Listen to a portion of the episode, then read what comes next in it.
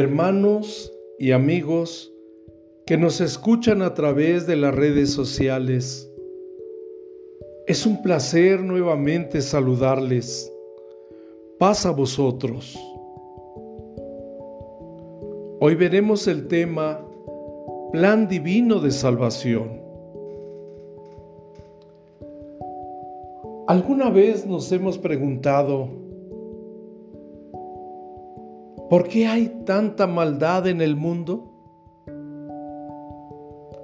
¿Podrá algún día haber justicia?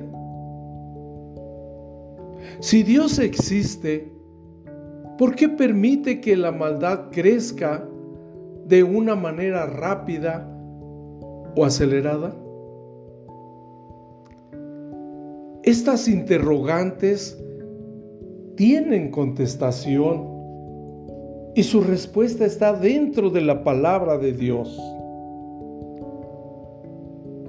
Primeramente, hagámonos una pregunta. ¿Cómo entró el pecado al mundo? Veamos. Cuando Dios crió al hombre, lo hizo perfecto, sin mancha, le dio principios y leyes para ordenar su existencia en esta tierra que el Señor Dios había formado y hecho. El hombre fue la creación de Dios a su imagen y semejanza, colocándolo como amo sobre toda cosa creada.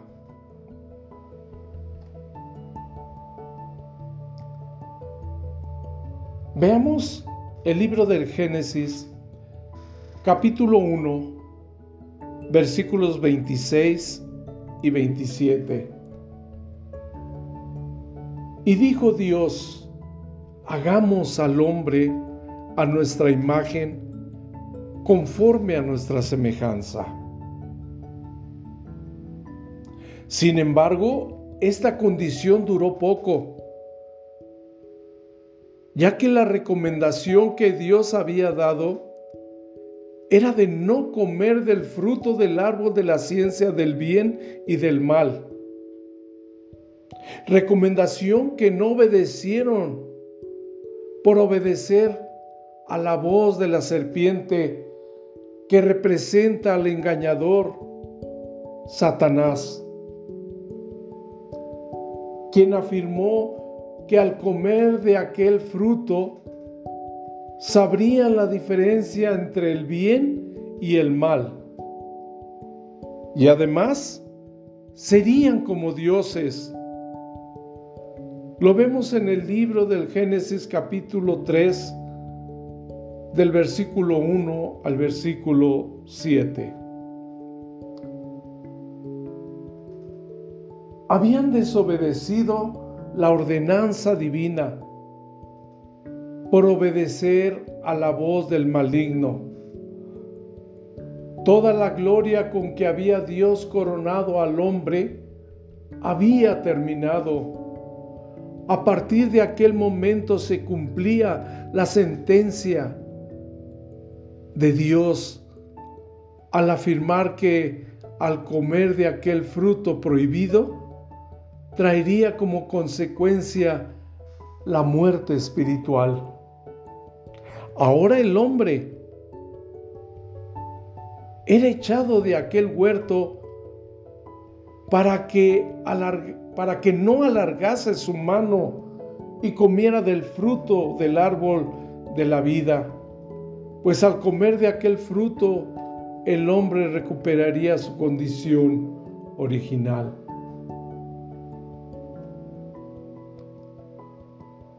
Leamos Génesis capítulo 3 versículo 22 que dice, y dijo Jehová Dios, he aquí el hombre es como uno de nos, sabiendo el bien y el mal.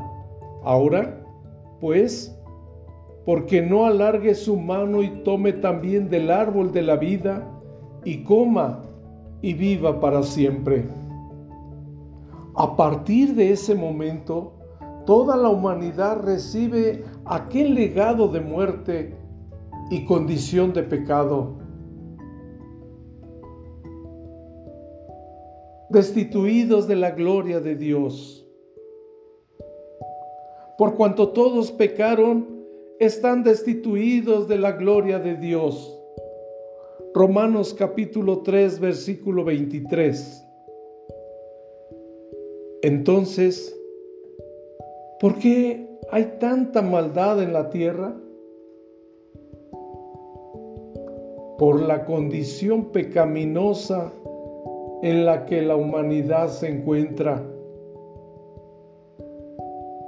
Dios hizo todo perfecto, mas el ser humano va por la vida siguiendo sus propias razones, sin importarle en lo más mínimo. Guía sus pasos sin la voluntad divina. No tiene temor de Dios, no le busca, no le sirve, no le obedece. Dice la palabra de Dios. He aquí, solamente he hallado esto que Dios hizo al hombre recto, mas ellos buscaron muchas cuentas. Eclesiastés capítulo 7, versículo 29. Y el apóstol Pablo, en la epístola a los Romanos capítulo 3, versículos 10 al 12, dice, como está escrito, no hay justo ni aún uno. No hay quien entienda, no hay quien busque a Dios. Todos se apartaron, a una fueron hechos inútiles. No hay quien haga lo bueno, no hay ni aún uno.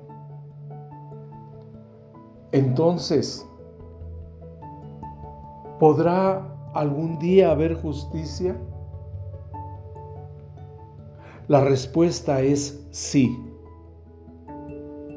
Recordemos que el hombre fue expulsado del huerto del Edén para no alargar su mano y tomar del árbol de la vida y vivir para siempre.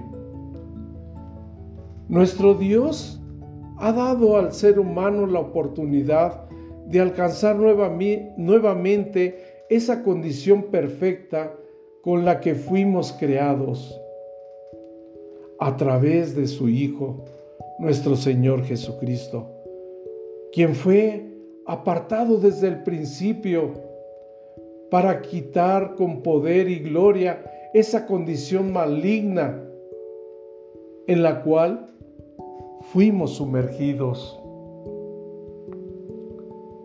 Veamos qué nos dice la primera epístola de Pedro, capítulo 1, versículo 19.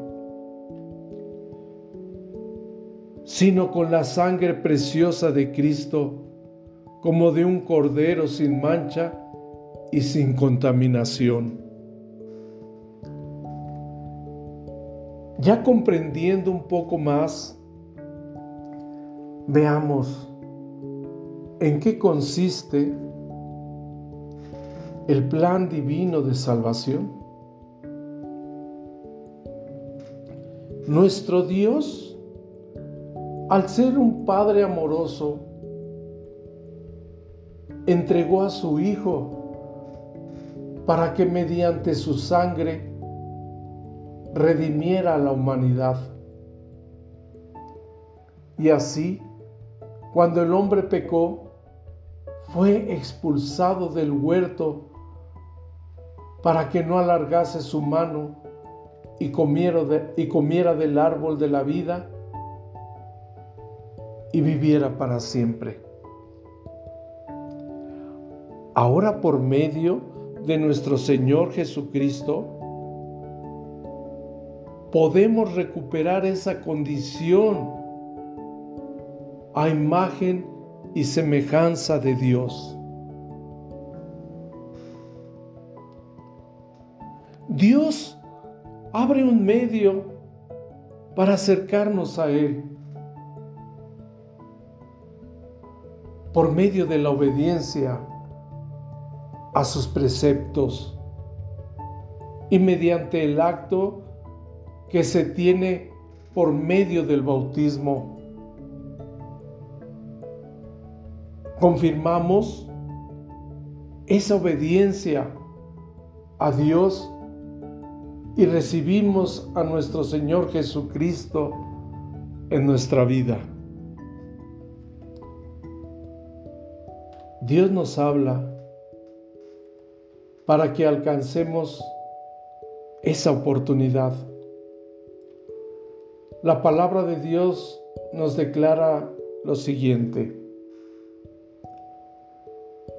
Mas todos los que le recibieron, les potestad de ser hechos hijos de Dios a los que creen en su nombre. Evangelio de Juan capítulo 1, versículo 12. Pero veamos lo siguiente. A todos los que le recibieron. No basta decir creo. La misma palabra de Dios declara que también los demonios creen y tiemblan, sino que se debe de recibir al Señor Jesucristo en nuestra vida. Actuar de una manera que podamos decir que Él vive en nosotros. Así lo menciona la epístola de Santiago capítulo 2, versículo 19, que nos dice, ¿Tú crees que Dios es uno? Bien haces. También los demonios creen y tiemblan. El que dice que está en Él debe andar como Él anduvo. Primera de Juan capítulo 2 versículo 6. Y en el Evangelio de Juan capítulo 14, versículo 15, dice el Señor, si me amáis, guardad mis mandamientos. Y cuando la palabra de Dios nos dice, les potestad de ser hijos de Dios, Solo a través de nuestro Señor Jesucristo podemos acercarnos al Padre para ser llamados sus hijos, pues solo existe un mediador entre Dios y los hombres, que es nuestro Señor Jesucristo. La palabra de Dios nos dice, y en ningún otro hay salud, porque no hay otro nombre debajo del cielo dado a los hombres en que podamos ser salvos. Hechos capítulo 4, versículo 12. Jesús le dice, yo soy el camino y la verdad y la vida. Nadie viene al Padre sino por mí. Juan capítulo 14, versículo 6 porque hay un Dios, asimismo un mediador entre Dios y los hombres, Jesucristo hombre. Primera de Timoteo capítulo 2 versículo 5. Ahora, a los que creen en su nombre, esto nos hace saber que Él vino a enseñarnos las cosas que el Padre quiere que hagamos, que aprendamos a guiarnos por medio de su palabra. Como lo dice el Evangelio de Juan, capítulo 12, versículos 44 al 46.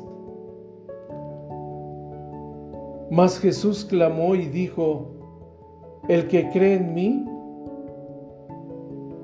no cree en mí, sino en el que me envió. Y el que me ve, ve al que me envió. Yo la luz he venido al mundo para que todo aquel que cree en mí no permanezca en tinieblas. Es de gran importancia señalar que en nosotros está el querer, más de Dios la misericordia para darnos los medios y poder acercarnos a Él. mediante la obediencia a sus mandamientos. Su palabra nos dice, no me elegisteis vosotros a mí, mas yo os elegí a vosotros. Evangelio de Juan capítulo 15, versículo 16. Y a los que predestinó, a estos también llamó, y a los que llamó, a estos también justificó, y a los que justificó, a estos también glorificó. Romanos capítulo 8, versículo 30. Dios nos habla de diversas maneras a fin de rescatarnos y darnos vida por medio de nuestro Señor y Salvador Jesucristo. Y busca otorgarnos esa dicha de recibir las promesas que muchos han deseado recibir, mas no han hallado gracia delante de Dios. Después de conocer que a través de su Hijo es como podemos llegar a Él. Pero la condición no es fácil, pues nuestra condición humana siempre nos querrá arrastrar hacia el mal y que obrará en nosotros para que sigamos siendo desobedientes a Dios no haciendo su voluntad. Entrad por la puerta estrecha, porque ancha es la puerta y espacioso el camino que lleva a perdición, y muchos son los que entran por ella, porque estrecha es la puerta y angosto el camino que lleva a la vida y pocos son los que la hallan. Evangelio de Mateo, capítulo 7, versículos 13 y 14. El mismo Señor Jesús declaraba que el reino de los cielos es para los valientes, aquellos que estemos dispuestos a vencer la condición de pecado en la que nos encontramos y servir a Dios. La palabra de Dios dice, desde los días de Juan el Bautista hasta ahora, al reino de los cielos se hace fuerza y los valientes lo arrebatan. Mateo capítulo 11, versículo 12. El apóstol Pablo nos dice, así que hermanos, os ruego por las misericordias de Dios que presentéis vuestros cuerpos en sacrificio vivo, santo, agradable a Dios, que es vuestro racional culto. Romanos capítulo 12, versículo 1. Después de reconocer a Dios, se ha de confirmar por medio del bautismo que estamos dispuestos a servirle. Este acto simbólico representa que hemos muerto a nuestra vida pasada de pecado, a nuestros actos, nuestros deseos quedan sepultados y adquirimos una nueva conciencia, una vida para ser puesta al servicio de Dios. Veamos Hechos de los Apóstoles, capítulo 2, versículo 38. Y Pedro les dice, arrepentíos y bautíos dícese cada uno de vosotros en el nombre de Jesucristo para perdón de los pecados y recibiréis el don del Espíritu Santo. Y el apóstol Pablo menciona, pues ¿qué diremos? ¿Perseveraremos en pecado para que la, la gracia crezca? En ninguna manera, porque los que somos muertos al pecado, ¿cómo viviremos aún en él? ¿O no sabéis que todos los que somos bautizados en Cristo Jesús, somos bautizados en su muerte? Romanos capítulo 6, versículos 1 al 3. Posterior al bautismo, se ha de vivir en santidad, siguiendo el ejemplo de nuestro Señor Jesucristo, conforme a la enseñanza de la palabra de Dios, el cual nunca tuvo pecado, ni fue hallado engaño en su boca. Asimismo, escudriñar su palabra haciendo la voluntad hasta que todos lleguemos a la unidad de la fe y del conocimiento del Hijo de Dios, a un varón perfecto a la medida de la edad de la plenitud de Cristo. Efesios capítulo 4 versículo 13. En la actualidad, la mayoría que sigue a Dios lo hace siguiendo una religión light, sin restricciones, sin reglas, sin obligaciones. Mas en las escrituras podemos darnos cuenta que no es así. En aquel día muchos dirán, Señor, Señor, mas la respuesta será, nunca os conocí. Evangelio de Mateo capítulo 7 versículo 21 y 23. Y si Dios existe, ¿por qué permite que la maldad crezca?